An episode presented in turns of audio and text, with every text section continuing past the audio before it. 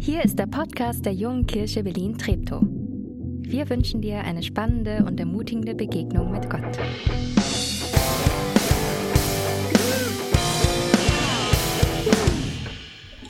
Ich hatte erzählt, das mit der OP verlief eigentlich gut. Anderthalb Jahre habe ich voll Ruhe gehabt, kam wieder so ein bisschen zu Kräften. Und dann, wer auch von euch Männern mit der Prostata zu tun hat, auf einmal stieg mein PSA-Wert wieder auf 16 von 0. Und dann kamen 35 Bestrahlungen letztes Jahr auf mich zu. Und jede, jeder, der schon mal mit Bestrahlung zu tun hatte, der weiß, ah, das ist eigentlich lächerlich. Drei Minuten wirst du dann zur Umkleide gebracht, dann vier Minuten liegst du in der Maschine und dann wieder drei Minuten zur Umkleide. Also das geht schnell und weh tut's eigentlich nicht. Jedenfalls die ersten Wochen nicht. Aber dann so die letzten drei, vier Wochen, ah, es war die Katastrophe. Ich habe, glaube ich, bei allen Nebenwirkungen hier gestreckt. Mir war so kotzelend. Ich hatte einen Kopf wieder was. Mein Wagen, Magen war kaputt. Mein Darm war durch die Bestrahlung beschädigt und alles war im Grunde. Ich hatte Schüttelfrost und was weiß ich was. Aber dann jeden Tag in die Strahlenklinik. Gut, ich habe mich dann auch geoutet als Pastor, ist klar. Und die Krankenschwester hat mich ein bisschen komisch angeguckt, hat gesagt, also dieser Beruf ist suspekt. So Berufsgläubige, Berufschristen, also da muss man ja erstmal aufpassen, ob die authentisch sind, ob die echt sind. Aber wenn du dann so sieben Wochen mit denen jeweils diese zehn Minuten hast, es baute sich ein Vertrauen auf. Und dann nach einer Weile sagten sie, mir ging's ja kotzelend. Herr Mauer, es ist toll, dass Sie kommen. Und habe ich gesagt, ja wie, ich freue mich nicht. Und dann haben sie gesagt, ja, wir schleusen pro Tag 80 Leute da durch bei der Bestrahlung. Aber Sie, wenn Sie kommen, Sie sind unser Sonnenschein. ich dachte, ich? Mir ging's doch so bescheuert, so miserabel. Und dann habe ich gesagt, ja, bei mir geht's auch nicht gut. Ja, aber sagten die, äh, die anderen klagen nur mit Recht. Sie nicht? Was machen Sie? Dann habe ich gesagt, ich bete. Und dann hat die Krankenschwester gesagt, soll auch helfen. Die Ärztin sagte gar nichts. Gut, und dann kam so auch das, dass ich dann erzählte, äh, jetzt kommt Ostern und wir haben dann einen Tag Pause bei der Bestrahlung, der Ostermontag. Ah, ich bin so froh und ah, aber Sonntag haben wir Auferstehungsgottesdienst um 6 Uhr am Lagerfeuer. Und da sagte die Krankenschwester um 6 Uhr am Feiertag. Also da liegt sie im Bett. Aber die Ärztin sagte, ja, sie wäre in der katholischen Jugend aufgewachsen. Und bei ihnen war das damals so, in dem Kuhdorf, wo sie aufgewachsen ist, dass die im Winter die Kirche zu war, weil die schlecht zu heizen war oder irgendwas. Und Ostern ist man dann auf dem Marktplatz um 5 Uhr. Da hat jeder dann eine Fackel bekommen und die wurde angezündet und dann ist man mit der Fackel in die Kirche und dann wurde wieder die neue Saison in der Kirche eben angefangen. Und sie sagte, das war mal ein Erlebnis. Gut, und dann kam Ostern und Osterdienstag war ich dann wieder da und dann sagte die Krankenschwester, und sind sie aus dem Bett gekommen? Und da habe ich gesagt, ja. Und dann sagte die äh, Ärztin, und wie war's? Und ich habe gesagt, gigantisch. Im Dunkeln da anzukommen. Dann das Gezwitscher der Vögel zu hören, die den Morgen schon einläuteten. Dann das Feuer und dann die Menschen aus der Gemeinde um mich herum. Es war einfach so gigantisch. Und dann sagte die Ärztin, Herr Mauer, ah, ich habe mich vom Glauben verabschiedet. Aber manchmal kriege ich Sehnsucht nach solchen Momenten. Dann habe ich gesagt, na Mensch, hey, wenn man Sehnsucht hat nach dem Glauben, dann ist doch klar, einfach bei Gott andocken. Dann hat sie gesagt, ja, wie macht man das? Und dann habe ich gesagt, naja gut, heute waren dann wieder diese Minuten um, äh, ich komme ja morgen wieder. Ich gebe Ihnen schon mal so ein Gebet, was Sie so mal durchdenken können, und dann sprechen wir das morgen miteinander. Und dann kam ich nächsten Morgen, mir ging's wieder niedrig, aber ich wusste ja, ich habe auch noch einen Sinn im Leben, nämlich die vielleicht. Und dann war ich da und dann guckte sie mich an und sagte, ich habe dieses Gebet öfters durchgelesen. Ja, das soll meins sein. Dann habe ich gesagt, gut, dann haben wir jetzt eine halbe Minute. Sie beten's und ich segne sie. Und dann ist klar, dann haben sie nicht nur eine Beziehung zu irgendeinem Herrgott, sondern eine persönliche Beziehung zu Jesus Christus. Und das bringt's in Höhen und eben auch in Tiefen. Sie hat's gemacht und die strahlenden Augen hättet ihr miterleben sollen von dieser Ärztin, die jahrelang sich verabschiedet hatte von diesem Glauben, von diesem Halt, von diesem Frieden. Dieses Feuer, was man da sah, hey, das, das wünsche ich dir heute Morgen auch. Kommen wir zu unserem Bibeltext, nämlich Lukas 24, 13 heißt es, und siehe, zwei von ihnen gingen an demselben Tag in ein Dorf das war von Jerusalem etwa zwei Wegstunden entfernt. Dessen Name ist Emmaus. Und sie redeten miteinander von all diesen Geschichten. Und es geschah, als sie so redeten und sich miteinander besprachen, da nahte sich Jesus selbst und ging mit ihnen. Aber ihre Augen waren gehalten, dass sie ihn nicht erkannten. Er aber sprach zu ihnen, was sind das für Dinge, die ihr miteinander verhandelt? Da blieben sie traurig stehen. Sie sprachen zu ihm, das mit Jesus von Nazareth, der ein Prophet war, mächtig in Taten und Worten. Sie haben ihn gekreuzigt. Wir aber hofften, er sei es, der Israel erlösen werde. Nach drei Tagen haben Frauen seinen Leib nicht gefunden und sagen, sie haben eine Erscheinung von Engeln gesehen, die sagen, er lebe. Jesus sprach zu ihnen, O, ihr Toren, zu trägen Herzens, all dem zu glauben, was die Propheten geredet haben. Musste nicht Christus dies erleiden und in seine Herrlichkeit eingehen? Und sie kamen nahe an das Dorf, wo sie hingingen, und er stellte sich, als wollte er weitergehen. Doch sie nötigten ihn und sprachen, bleibe bei uns, denn es will Abend werden, und der Tag hat sich geneigt. Und er ging hinein, bei ihnen zu bleiben. Und es geschah, als er mit ihnen zu Tisch saß, nahm er das Brot, dankte, brach's und gab's ihnen. Da wurden ihre Augen geöffnet und sie erkannten ihn. Und er verschwand vor ihnen.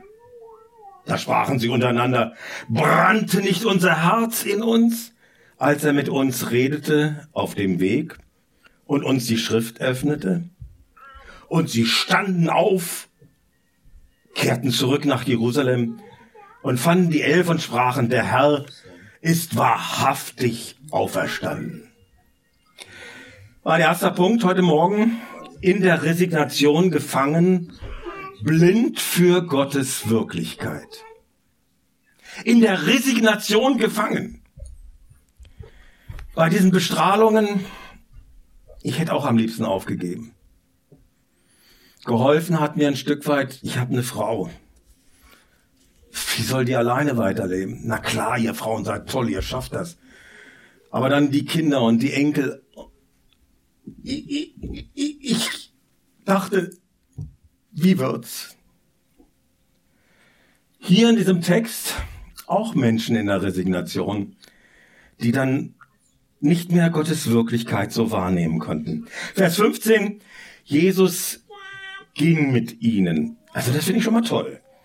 Dieser Jesus Christus war am Kreuz gestorben, war auferstanden und er ging mit diesen, die von Jerusalem weggingen und so resigniert waren, weil alle ihre Erwartungen nicht erfüllt waren. Vers 16, sie sahen ihn, ohne zu ihn, ihn zu erkennen. Also ich muss euch sagen, die Wirklichkeit Gottes, sie umgibt uns. Wie Matrix oder so, ne? Das lasst alles stehen. Nein, es ist wirklich eine Wirklichkeit, dass da der lebendige Gott da ist und dass Jesus jetzt sichtbar wurde. Er war ja auferstanden, hatte diesen Auferstehungsleib. Ey, irre. Aber sie erkannten ihn nicht. Als sie so redeten, blieben sie aber traurig stehen und sagten, wir aber hofften, dass jetzt Jesus alles ändert. Dass er der Messias ist, dass er Israel befreit. Aber dann ist er am Kreuz gestorben. Und die Frage, damals, bei den zwei, die da nach Emmaus gingen. Und auch heute ist ja, wo ist denn eigentlich Gott bei so viel Leid? Zum Beispiel auch in deinem Leben. Ging da alles glatt? Wie sieht's aus mit dem Streit, in den wir oft reingezogen werden? Oder vielleicht selbst vom Zaun brechen? Ich leide unter der Ungerechtigkeit. Die volle Katastrophe. Also manche, denen wird ja alles hinterhergeworfen. Und ich und du? Und dann der Krieg, auch zum Beispiel in der Ukraine, die können ja nun wirklich nichts dafür. Wo ist denn Gott? Gut, bei dem allen könnte man noch sagen, das ist von Menschen mitgemacht. Aber wo ist Gott bei den Naturkatastrophen? Tsunami, die Erdplatten, die sich verschieben, Vulkanismus oder was vielleicht auf uns zukommen wird im Sommer, dass es hier so knallerheiß wird, dass wir denken, wir sind an der Adria. Ey, ich bin gespannt, was da Leute sagen werden.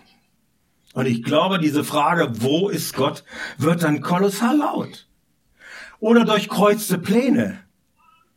Du, die du hier sitzt, hast du Pläne? Gibt es jemand, den du unsterblich liebst? Aber dich hat vielleicht abblitzen lassen? Durchkreuzte Pläne? Oder eben diese enttäuschten Erwartungen. Du hast gedacht, wenn ich mit dem Abi fertig bin, wenn ich mit dem Studium, mit der Ausbildung fertig bin, wenn ich eine Frau habe oder einen Mann habe, dann beginnt's Leben. Und jetzt hast du zwei Kinder und die schreien die ganze Nacht durch, weil sie drei Monatskolik haben oder irgend so ein Zeug. Boah, hast du dir dein Leben so vorgestellt? Oder hattest du, genau wie ich es auch, oft ganz andere Erwartungen? Und jetzt unser Thema. Begeistert von Jesus? Letzten Dienstag war ich auch wieder mal in der Nacht total im Eimer. Ich nehme ja Cortison, ihr merkt, ich nehme zu, ich habe immer Hunger. Aber das Schlimmste ist, durch die Prostata, ich muss zwei, drei, vier, fünfmal in der Nacht aufstehen und aufs Klo rennen.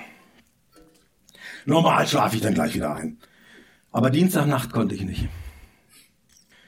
Unsere Tochter, die eine Hebamme, war jetzt drei Monate in der Klinik wegen Depression. Drei Kinder. Wo ist Gott? Unser Sohn, der Pfarrer ist in Österreich, üble Nachrede. Der muss morgen sogar juristisch dagegen vorgehen. Mich zerreißt dann meine Frau zu sehen, die den Haushalt von unserer Tochter macht mit den drei Kindern, die äh, unseren Haushalt hat und dann ihren Papa mit 91 pflegt, der gerade einen Schlaganfall hatte und im Krankenhaus liegt und der so verwirrt ist an vielen Stellen, dass er nachts anruft und sagt, holt mich hier raus und wenn ihr das nicht macht, rufe ich die Polizei an oder den Bürgermeister, der muss mich holen. Gut, ich hak das ab. Ich sag, naja, sie als Tochter, sie zerreißt. Und ich muss euch sagen, in dieser Nacht, jetzt Dienstag wieder der letzten Woche, habe ich so zu schätzen gelernt, eine persönliche Beziehung zu Jesus Christus zu haben. Menschen, die das ohne eine persönliche Beziehung erleben, wie kommen die da durch? Ich frage mich manchmal, hey, was machen die? Was machst denn du in solchen Situationen? begeistert von Jesus. Nämlich kommen wir zum nächsten. Jesus Christus ist da. Das sagt der Text. Und mit mir haben das schon viele erlebt. Ich habe ihn noch nie gesehen. Ich habe auch akustisch noch nie seine Stimme gehört. Aber er ist da, das zu erleben, den Auferstandenen. Dazu lade ich dich auch heute Morgen wieder ein. In allem, trotz allem, was du vielleicht gerade durchmachst. Ein französischer Philosoph unserer Tage sagt ja, die Menschen unserer Zeit hören mit den Augen, denken mit ihrem Gefühl. Mir ging's Dienstagsnacht nicht gut. Das Sorgenkarussell, das war dauernd, lief es. Ich war zwei, drei Stunden wach, bis ich endlich so weit war, dass ich nichts mehr beten konnte. Außer Psalm 13, diese zwei Wörter, schau her. Meine Augen haben Jesus nicht gesehen. Mein Gefühl oh, war total daneben. Und doch hat der Heilige Geist was anderes gewirkt, nämlich so ein Shalom, Frieden. Dass Hoffnung wieder keimen kann in dir. Und deswegen, vielleicht siehst du um dich herum auch nur die Probleme. Und manche Probleme sind auch ausgemacht. Manches wird uns ja auch vorgegaukelt. Und dann hören wir, Jesus Christus ist da, aber unsere Augen sagen was ganz anderes. Und dann, hey, wir sind alles denkende Menschen. Aber mit dem Gefühl, das ist so eine Sache, ne? Wenn du mit den Augen zum Beispiel ein Sektglas, äh, Sektflasche siehst und man schüttet dir Spreit ein, ich habe miterlebt, die Leute denken, das ist Sekt. Sie fühlen, dass es blubbert. Und weil es aus der Sektflasche kommt, ist es Sekt, ne? Hey, was wird uns in diesem Leben alles vor Augen gehalten, was gar nicht der Realität entspricht? Aber Gott, der da ist, der alles geschaffen hat und der auch dich und mich begleiten möchte, das ist diese andere Realität, die wir mit unseren natürlichen Augen gar nicht sehen können. Und auch heute, dass dein Herz etwas hört, also nicht nur deine Ohren, das ist ein Geheimnis. Da haben mir viele Mitarbeiterinnen und Mitarbeiter gebetet.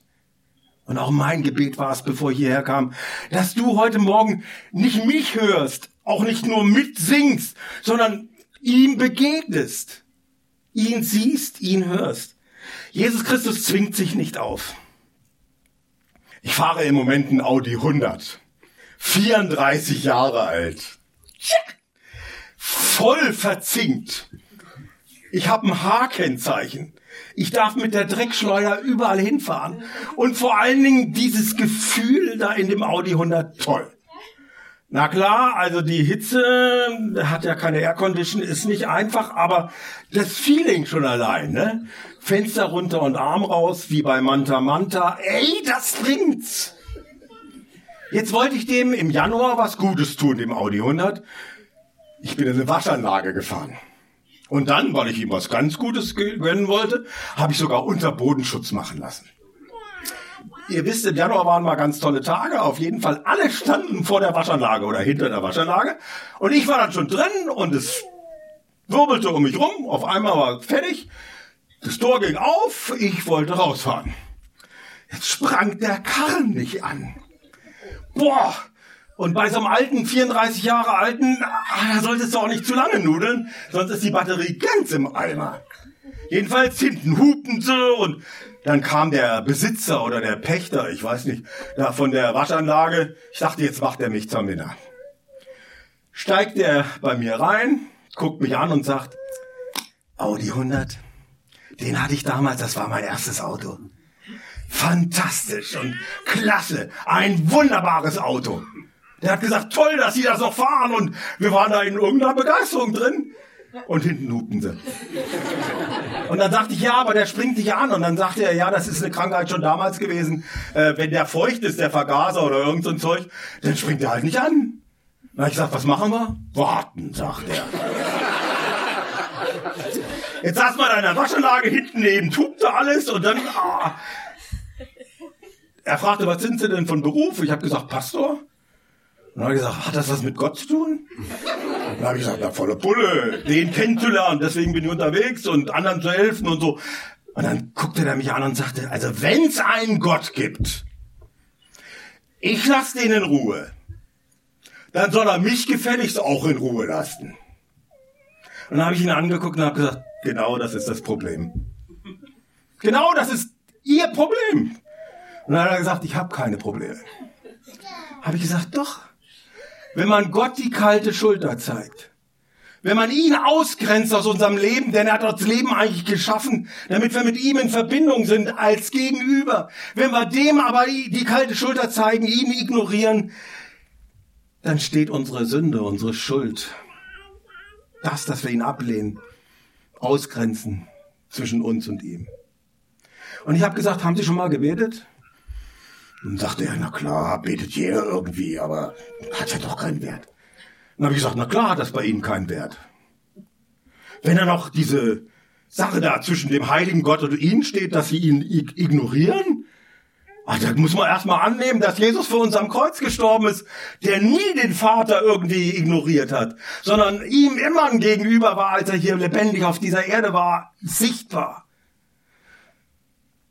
Leider ist dann der Wagen angesprungen. Ich hätte ihm noch so gerne weiter was erzählt. Aber die wollten halt alle noch rein. Auf jeden Fall, als der dann ausstieg, sagte er zu mir, Bauer, stimmt, ich muss alles alleine durchkämpfen. Na, ich sag, genau das ist es. Gottverlassenheit ist verdammt sein zur Einsamkeit. Und das nicht nur heute, sondern vor allen Dingen nach dem Sterben. Was freue ich mich drauf, ihn einmal zu sehen, an den ich glaube. Aber eben merkt er, ohne die persönliche Beziehung zu Jesus Christus sind wir zur Einsamkeit verdammt. In Vers 29 bitten die zwei Emmaus-Jünger, bleibe bei uns, denn es will Abend werden. Ich finde das so spitze, dass er eingeladen werden möchte. Und deswegen, ich wage es einfach heute Morgen, dich zu fragen, so ganz persönlich, hast du diesen Jesus Christus schon in dein Leben so ganz persönlich eingeladen, wie diese Ärztin damals in der Strahlenklinik? Wie so viele andere hier. Und deswegen versammelt man sich zum Gottesdienst, damit auch du noch dazu kommst zu der Schar derer, die nicht nur was von einem Herrgott wissen oder ahnen oder ihn ablehnen, sondern dass du eine Beziehung hast zu ihm. Ich will am Ende der Predigt ein Gebet mit dir sprechen. Aber ich will es dir jetzt schon mal zeigen, damit du dich eben wie diese Ärztin auch darauf vorbereiten kannst. Nämlich, ich lade dich nachher ein, mit mir zu beten, du großer Gott. Ich danke dir für dein Wort. Du kennst mein Leben mit Vergangenheit, Gegenwart und Zukunft. Und du weißt am besten, was da alles drin war. Mir ist klar aber, dass ich ohne dich verloren, einsam als alleine packen muss. Herr Jesus Christus, vergib mir meine Schuld. Sei du der Herr meines Lebens. Erfülle mich mit deinem Heiligen Geist. Und Jesus sagt zu dem Heiligen Geist, Tröster. Und das ist es. Und deswegen bin ich begeistert von Jesus Christus und lade dich ganz herzlich ein. Und dann dieser Abschluss des Gebets. Herr, segne mich. Und Segen ist etwas, so ein Mysterium. Martin Buber übersetzt Segen mit Kraftmitteilung Gottes. Herr, segne mich und lass mich zu deiner Ehre ein Segen sein. Kommen wir noch zum zweiten und letzten Punkt, nämlich hoffnungsvoll in die Zukunft schauen. Offene Augen für die Wirklichkeit Gottes. In Vers 29 heißt es hier in dem Text, und Jesus ging mit ihnen in den Ort, nachdem sie ihn eingeladen haben, bleibe bei uns, um bei ihnen zu bleiben. Und das finde ich faszinierend. Jesus bleibt. Wenn du ihn eingeladen hast, manchmal fühlst du ihn nicht. Ey, und es läuft nicht alles glatt.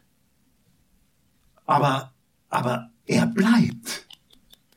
Und selbst wenn ich dann missbaue, selbst wenn ich ihn aus manchen Lebensbereichen ausgegrenzt habe, er bleibt.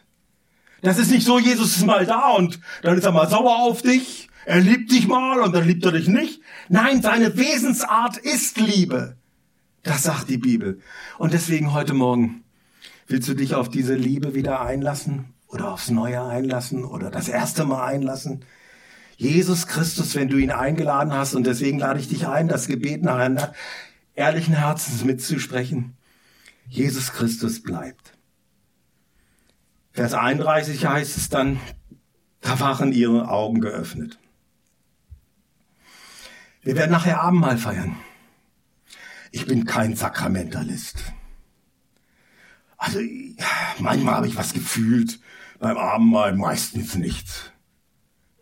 Aber ich weiß so real, wie dann Brot in mir ist und mir Kraft geben möchte, so real ist Jesus Christus da. Ich darf schmecken und sehen, So real wie dann Wein oder was ist bei euch für die, die kein Wein trinken? Kraftsaft. Äh, so real ist dann Jesus in dir. Da passiert was ganzheitlich. Und deswegen, ich lade dich ein, sprich das Gebet mit. Ich lade dich ein, feiere Abendmahl in dem, dass du offene Augen hast für das, dass Jesus seinen Leib gegeben hat. Und wir das Brot nehmen. Er sein Blut vergossen hat. Und wir den Wein nehmen oder den Traubensaft. Vers 32 heißt hier in unserem Text, brannte nicht unser Herz. Ja, ich möchte wir alle möchten. Und vor allen Dingen unser lebendiger Gott möchte, dass unsere Herzen wieder brennen, dass nicht die Resignation uns dauernd niederdrückt, dass wir nicht nur funktionieren die nächste Woche, sondern leben mit allen Widrigkeiten, in vielem, was wir nicht verstehen. Auf jeden Fall die zwei Jünger, die waren von Jerusalem nach Emmaus gelaufen und in der Hitze also wer schon in Israel war, naja, das klingt drei Stunden. Ist doch, aber in der Hitze? Und dann, wenn du resigniert bist, ah, die waren total schlapp wahrscheinlich. Aber nachdem sie Jesus begegnet sind, heißt es hier in dem Text, und sie kehrten zurück nach Jerusalem. Wahnsinn, oder? Da hatte sich was geändert. Jesus Christus hatte alle Müdigkeit und Resignation weggenommen. Dieser Gottesdienst ist heute die Chance für dich. Nicht, dass sich alle Probleme auflösen werden. Das kann unser Gott. Er ist ein Gott, der Wunder tut. Aber eben er kann auch dich in vielem durchtragen. Und das hat meinen Glauben und mein Leben so reich gemacht. Er will dir auf jeden Fall Müdigkeit Resignation und das, dass du es alleine schaffen musst im Leben und im Sterben, heute wegnehmen. Darf ich dich jetzt einladen, das Gebet mit mir zu sprechen? Ihr sitzt so toll in euren Sesseln, aber wenn man so ein heiliges Gebet spricht, wer es kann, steht doch bitte auf.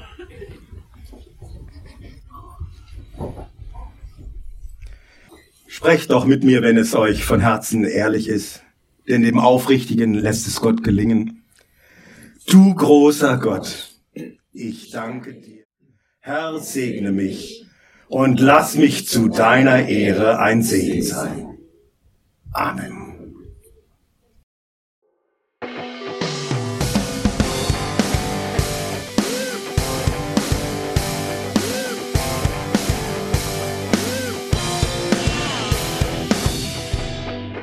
Schön, dass du diesmal dabei warst. Wenn du mehr über den Glauben erfahren möchtest, dann schreib uns gerne an info@jkb-treptow.de oder besuch uns einfach persönlich. Alle Infos findest du unter jkb-treptow.de. Wir wünschen dir eine gesegnete Woche.